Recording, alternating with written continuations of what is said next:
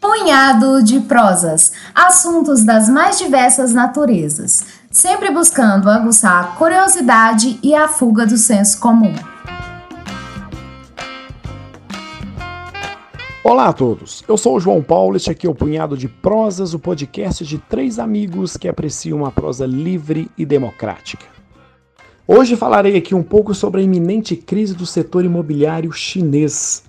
Uma das maiores construtoras do país, na verdade um grande conglomerado, está à beira da falência.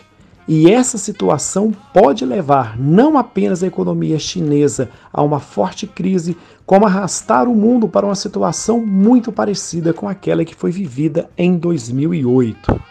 Para o entendimento da crise que ocorre hoje na China, é necessário aqui antes entendermos alguns pontos. Primeiro deles, é comum que países emergentes como a China invista pesado no setor da construção civil para gerar rápido crescimento econômico. Afinal de contas, a construção civil é responsável, dentre outras coisas, por esquentar a indústria do cimento, esquentar a indústria do aço, gerar muitos empregos e assim ativar o consumo. Dessa maneira, desde a década de 90, seja através de incentivos do Estado ou de uma forma mais autônoma e privada, o setor imobiliário chinês está bombando. A China fabricou várias e várias cidades para centenas ou mesmo milhões de pessoas nas últimas décadas. Isso fez com que o preço dos imóveis na China disparassem. Muitas famílias que não tinham casa compraram a sua tão sonhada e primeira casa. Famílias que não já tinham a casa ou, com, ou compraram uma primeira casa nesse bom imobiliário resolveram comprar uma segunda casa, aí pensando em investimento, pensando em guardar dinheiro para os filhos. Aqui no Brasil, imóveis são muito valorizados, na China, ainda mais. Ter imóveis na China garante muito prestígio social e, inclusive, é um dos pré-requisitos para que um homem consiga casar na China. Lembrando aqui que na China há uma população masculina significativamente maior do que a feminina. Dessa maneira, ter um imóvel, ter uma casa, significa muito prestígio social e as vantagens decorrentes dessa, desse status social. Dessa maneira, muitos foram os chineses que se endividaram para comprar uma segunda casa.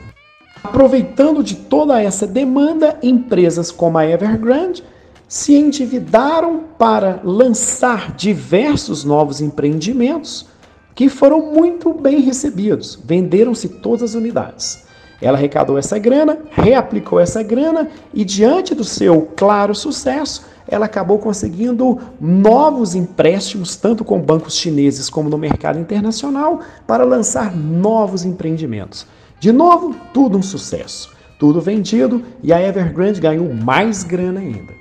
Ganhou tanto mais grana que ela conseguiu se alavancar ainda mais, ou seja, pegou empréstimos ainda maiores para construir ainda mais novos empreendimentos imobiliários, que também foram vendido com, vendidos com muito sucesso. Dessa maneira, ela reaplicou um volume ainda maior de capital na construção de mais imóveis e foi aos bancos e pegou mais empréstimos. Se endividou até o talo e fez novos empreendimentos imobiliários e aí e aí começa o problema. Tem tanta oferta de casas e prédios na China que não há demanda suficiente para estes imóveis, ou seja, estamos diante de uma bolha imobiliária. Isso já de cara reduz o preço dos imóveis. Isso gera uma dúvida enorme sobre a saúde financeira das incorporadoras, das construtoras chinesas, especialmente da Evergrande, que é uma empresa extremamente endividada.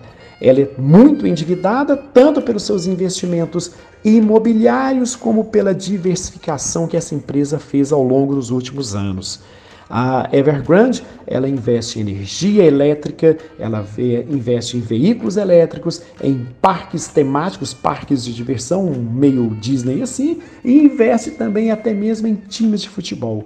A empresa é dona do Guangzhou Evergrande, um dos principais times chineses na atualidade que, dentre outros grandes feitos, está construindo um estádio para 100 mil espectadores, uma obra que é orçada em torno de 1,7 bi de dólares. E toda essa diversificação, todo esse investimento deixou essa empresa extremamente endividada e agora que o setor imobiliário chinês está em crise, adivinhem, a empresa entrou em crise e, ao que tudo indica, não conseguirá pagar os seus credores, que no caso são principalmente os bancos chineses. Diante de tudo isso, cria-se um temor. Se a Evergrande não pagar o que ela deve aos bancos, isso pode contaminar a saúde dos bancos chineses. Em um mundo globalizado, bancos chineses mantêm contatos e investimentos em todo o mundo. Assim, se tivermos uma crise no setor financeiro chinês, por extensão, teremos uma crise em todo o sistema financeiro global e o que até então era uma crise apenas chinesa se torna uma crise econômica global. Além do risco de contágio de todo o sistema financeiro, obviamente aqui temos um outro grande problema. Se a crise abater-se sobre a China, a economia chinesa tende a entrar em crise ou pelo menos crescer menos do que normalmente cresce.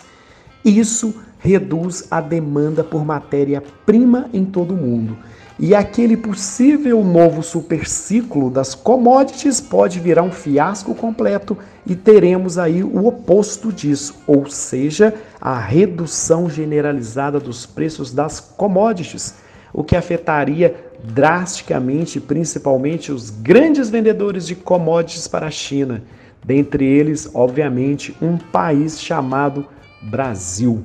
E aí podemos perceber o risco da coisa o Brasil pode ser duplamente atingido pela crise imobiliária chinesa. Primeiro, por uma possível crise econômica mundial, e segundo, tendo uma como consequência uh, direta para sua economia, as suas exportações, uma redução tanto do volume a ser exportado, como principalmente do valor daquilo que é exportado.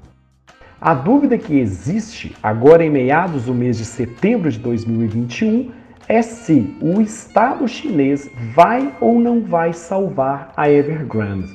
Dentre as razões para o Estado chinês assumir parte das dívidas, ou pelo menos criar algum mecanismo para o pagamento das dívidas da Evergrande, se encontra a estabilidade econômica da China, afinal de contas, o país seria drasticamente afetado inclusive por uma uh, desconfiança generalizada do mundo em relação à China e também pela estabilidade política do sistema uh, chinês.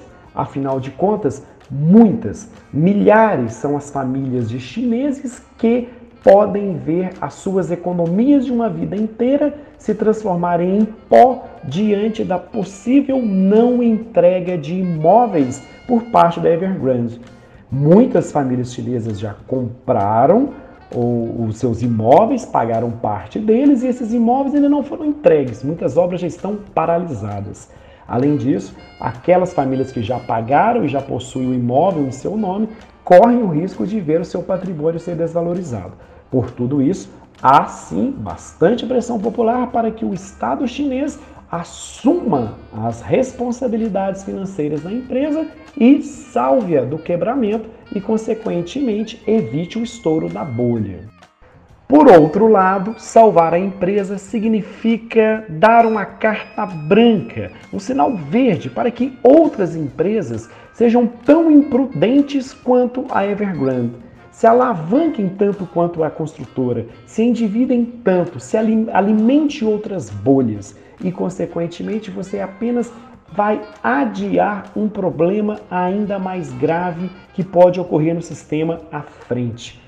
Essa prática do Estado salvar empresas altamente endividadas é bastante comum aqui no Ocidente. Em 2008, o Estado norte-americano salvou diversas empresas da quebra. Consequentemente, além de ter assumido para si custos adicionais, acabou passando um recibo muito preocupante, um recibo muito favorável aos especuladores, que é o de que existem algumas empresas que são grandes demais para quebrarem. É o caso aqui da Evergrande. Se ela quebra, ela não apenas danifica a economia da China, como a economia mundial e arruina a vida de várias e várias milhares, milhões de famílias. Logo, ela é grande demais para quebrar. E se o Estado não pode deixar que ela quebre, logo ela pode fazer qualquer trapaça, ou se não trapassa, ela pode fazer qualquer tipo de imprudência, pode tratar a economia apenas como um cassino, sabendo que no final algum estado, no caso o estado chinês, ou de empresa de outro país, um outro estado, algum estado vai ter que salvar a pele dessa economia. Porque se ela quebrar, isso significa a abertura de um buraco negro que vai sugar não só a economia nacional, como a economia mundial. Independente da ação do Estado chinês nas próximas semanas e meses, aqui mais uma vez temos uma amostra daquilo que é inevitável no sistema de produção capitalista.